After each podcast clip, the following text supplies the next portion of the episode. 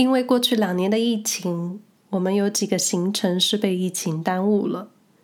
最近有朋友说，我们家这一阵子好像经常在旅行，是也没错。不过最近的出门都是在还前面两年被延期的旅行债。Hello，你好，我是 Angeline。这个开场白我应该会讲个一百次，直到第一百集。希望我有动力持续做到第一百集，然后就会想个新的开场。瑞士生活没有攻略是分享我这个住在欧洲三年的初阶住民，在瑞士这个中欧小国所经验的各种生活感受。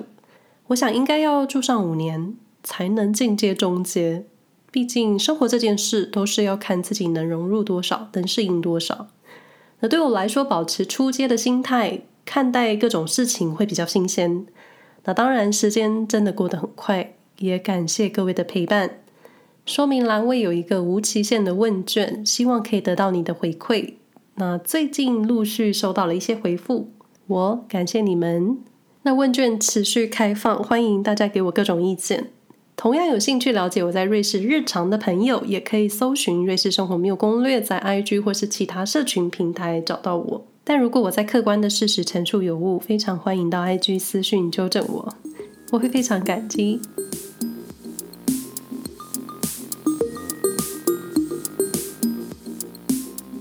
本来想再聊聊瑞士的夏天还能做什么的。那过去有一集是提到瑞士的夏天，瑞士住民都做了些什么？除了爬山、湖边游泳、自行车、慢跑运动，诶，还有烤肉。瑞士人很喜欢烤肉。那欧洲人或是瑞士住民，除了以上这些活动之外呢，他们最喜欢的就是去旅行。但旅行这件事对欧洲人来说，不局限在夏天。那夏天或是冬季旅游的旺季，很多时候都是学校的假期。那这时候就是爸妈拎着小孩南北走，或是东西串。因为我们家没有小孩，所以可以巧妙的避开旅行高峰，避开人群。但高峰之外的淡季，你可能就是会碰到很多店家没有营业啊，或什么的。因为欧洲的店家他们自己也想要休假，所以有时候你夏天出门不是时候的时候。又或者会遇上宗教节日的放假，一些店家就会休息一段时间。那赚钱的时候该赚，休息的时候还是会大休息，这就是欧洲人的风格。前一阵子我们去了希腊小岛 Kos 一个礼拜，但本集不是要分享旅行攻略，而是过去从来没觉得需要度假的我，现在也是，我好像真的没有办法整天什么事情都不做，就躺在沙滩晒太阳。睡觉或是看书，可是欧洲人他们可以，而且他们晒太阳的时候皮肤不会晒黑，只会晒红，就会觉得也太好了吧！我真的很羡慕。当然，这次旅行的体悟在于我发现了一些差异。那以下的分享都是我个人的观察。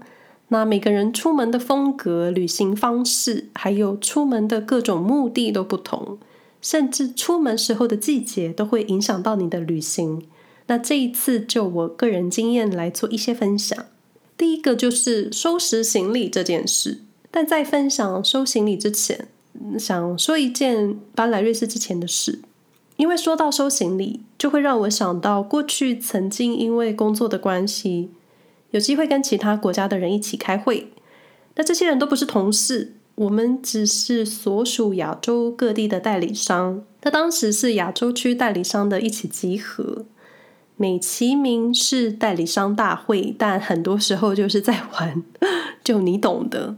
我记得当时我们的台湾原厂还是谁，他随口说了澳洲代理商的代表，他说这位澳洲代理商每一次开会休息之后就会换一套衣服，而且每次登场的造型都不一样。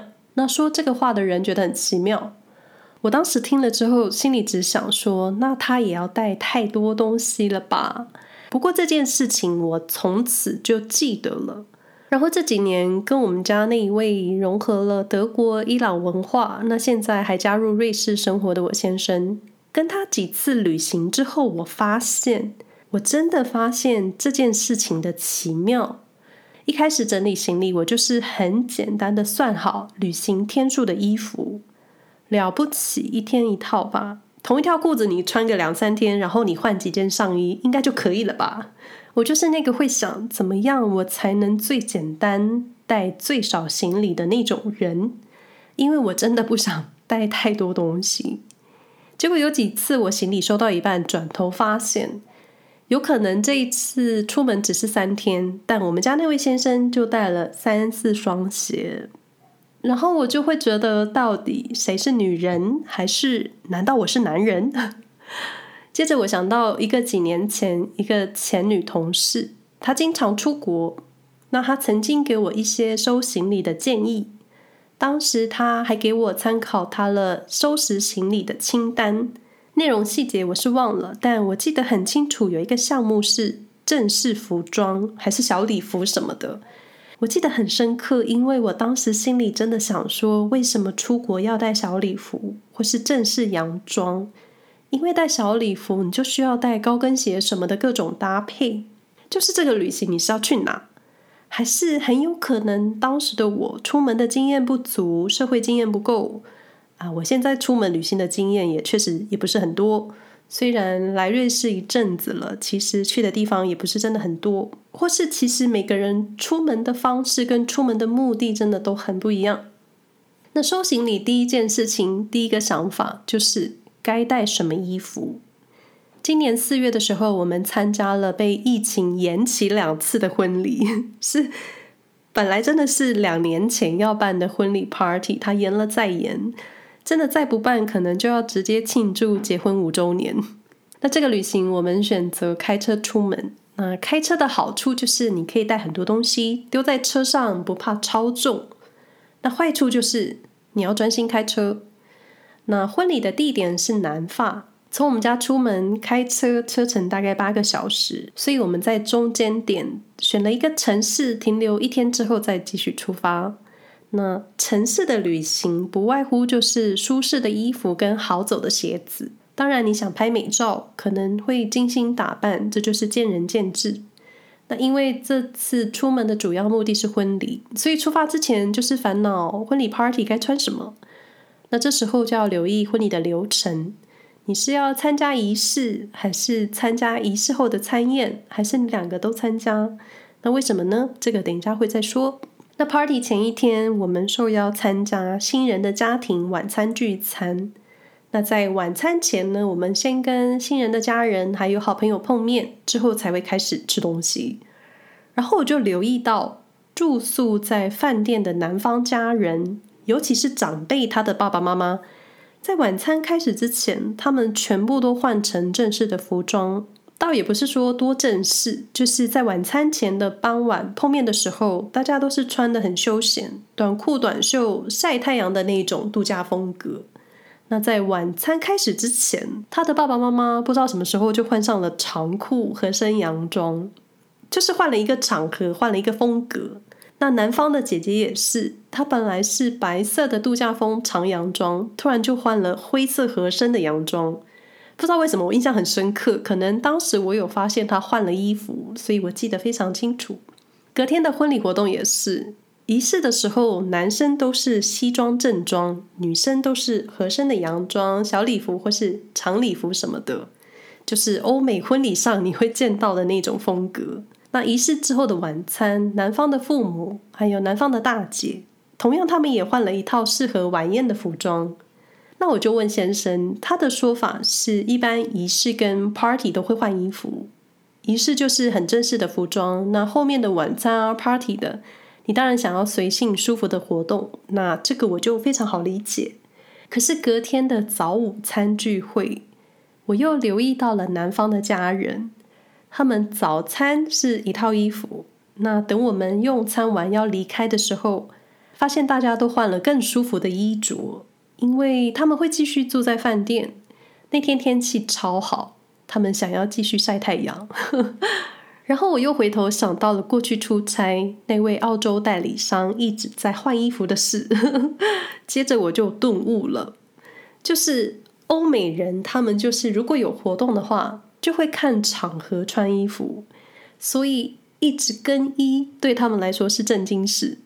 像最近我们去了希腊，在饭店早餐的时候，我也留意到了很多人吃完早餐之后就会回房间再换一套衣服。可能接下来去海边，可能去其他城市看看，就是好像大家不是一套衣服穿一整天，然后你就会又有一种出门到底要带多少衣服。那说到收行李，前面提到我先生出门可能会带上好几双鞋，一部分是因为我们一般会选择带有健身房或是泳池的饭店，这样子他就需要带上健身房的运动衣，还有适合的运动鞋，然后还有泳池，你就需要带泳衣，所以到底要带多少东西？然后晚餐可能会上餐厅吃饭，所以你又需要一套正式的衣服或是鞋子。白天出门的时候走路，你就需要舒适的休闲鞋。夯不啷当算起来至少要三双鞋。那如果你想带自己的夹脚拖，OK，没问题，四双。所以没有所以，就是这样子出门几天，你就会可能带很多东西。然后这些东西都会在旅行结束之后，你又带回来。就你说我先生是设想周到吗？也是可以，就是出门要考虑很多，以至于他也影响了我一些出门要考虑的各种事情。这应该是我们家出门旅游的风格，但我相信也是有那种很随性的朋友，旅行的时候发现少了什么，到时候再买就好的那一种。但可是欧洲不是这么方便买缺件的东西就是了。然后我有想到过去我印象中台湾人的旅行方式，这是我的印象啦，不能代表所有台湾人。那台湾人如果要到欧洲旅行，基本都需要转两次机。有直航的话，我就觉得超棒的。希望瑞士到台湾未来会有直航。那我想说的是，台湾到欧洲或多或少都需要转机两次。也可能会有直航的航班，但是到达目的地之后，你也需要再转车或是再转转转。那对住在台湾的朋友来说，出个远门就是要花上一笔钱，所以出门的时间就会变得很珍贵。我想每个人都尽可能想去所有的地方，吃到所有清单上的食物，拍下所有想要看的画面。所以住宿的选择一般就是简单干净，可以舒服的洗澡睡觉，隔天继续出门冒险的饭店或是旅馆。我是觉得不太会有人花时间在饭店游泳或是用健身房，更不可能去桑拿，因为时间就是金钱。除非你的旅游目的就是休息，但。一般比较少人会特地搭飞机到欧洲做休息的，可能富裕的人家会。我觉得一般朋友就希望尽可能离开饭店去看看各地的文化。所以在这两相的比较之下，是不是有时候就会莫名觉得欧美人的旅游方式就是在度假太休闲？当然这是我的想法啦，因为如果我还住在台湾，有机会到瑞士或是欧洲其他地方。首先，你至少需要一个礼拜的时间吧。你来回搭机就要消耗个两天三天，只在欧洲待几天太不划算了。所以，我就更不想要把时间耗在饭店。那来瑞士、来欧洲，就是要出门看看大家的模样。就算是飞到日本三天两夜，我也不会想浪费时间在睡觉，肯定会想出门走走看看。那对欧洲人来说，到其他国家，很多时候开个车就可以到，很方便，不需要真的跋山涉水搭飞机。对于小岛的人来说，出个门就是要搭飞机才能省时，而且还真的得搭飞机，但就是需要花上一笔钱。所以整个旅游方式的差异在地理环境上就很不同。那未来如果看到或是听到欧洲人旅行的风格跟我们很不一样的时候，记得，就是我们本来就存在着一个很不一样的基准点，这个不能两相比较。当然，我相信肯定也是有朋友喜欢休闲的度假，就是每个人旅行的方式真的很不一样。另一个我个人体悟的差异就是伴手礼。我出门其实不太买伴手礼，药妆店、礼品店这种买买买我比较少，最多就是买一点点，很克制。也不太会囤货，因为我就是不想带着东西走路。我记得过去有一阵子，好像很常看到把旅行的战利品摆满放在床上拍照。好比去日本的时候，因为日本真的太好买了，我很喜欢日本的设计小物。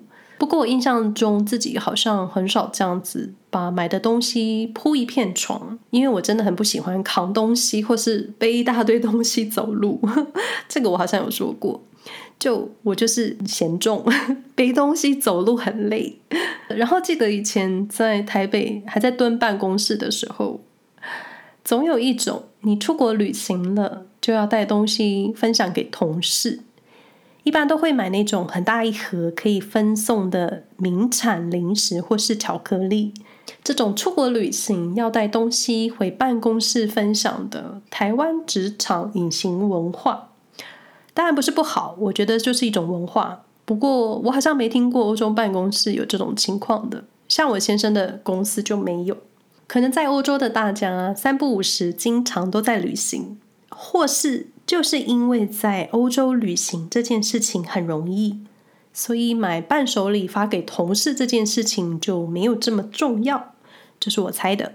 我们自家也没有在旅行的时候买东西送邻居朋友的习惯，顶多就是看到了什么小玩意就想到了谁，然后会买给他们。